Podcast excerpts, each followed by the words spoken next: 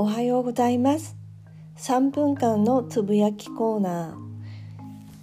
大阪に住んでみてというかあの大阪の人とあの付き合うようになって言葉であの方言ではな方言ではないですけれども気になったこととか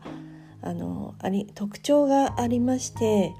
っていうか私が感じるところですがあの結構何でも、えー、言葉に「お」をつけるっていうのが気になって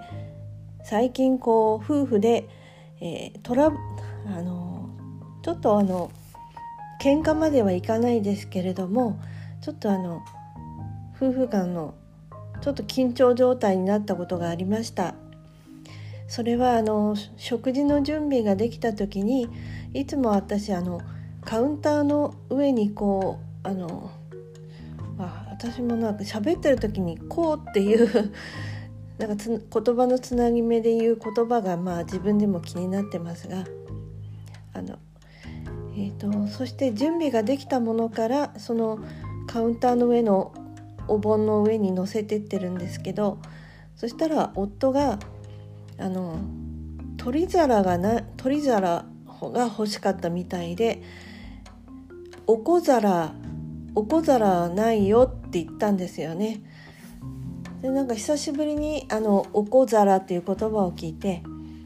なんかあの仙台出身の私としては気になりました。あの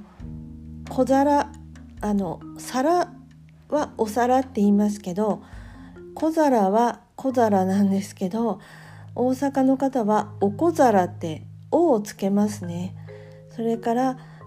うどんも仙台出身というか私のかか育った家庭がそうだったか分かんないけど単単にうどんって言うんですけどおうどんって言いますしなんか割と丁寧っていうのかな。